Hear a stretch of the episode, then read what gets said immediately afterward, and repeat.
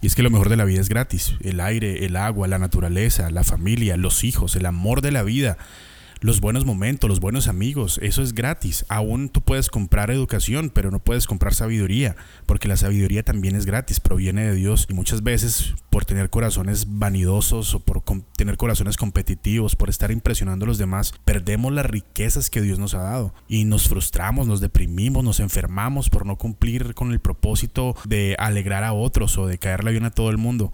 Pero lo que Dios nos ha dado para que tú y yo estemos bien, pues lo dejamos atrás simplemente por vanidad. Disfrutemos lo que Dios nos ha dado, tengamos corazones agradecidos, levantémonos por la mañana y digamos, Señor, gracias por esto, gracias por lo que me das, porque todo lo bueno proviene de Dios.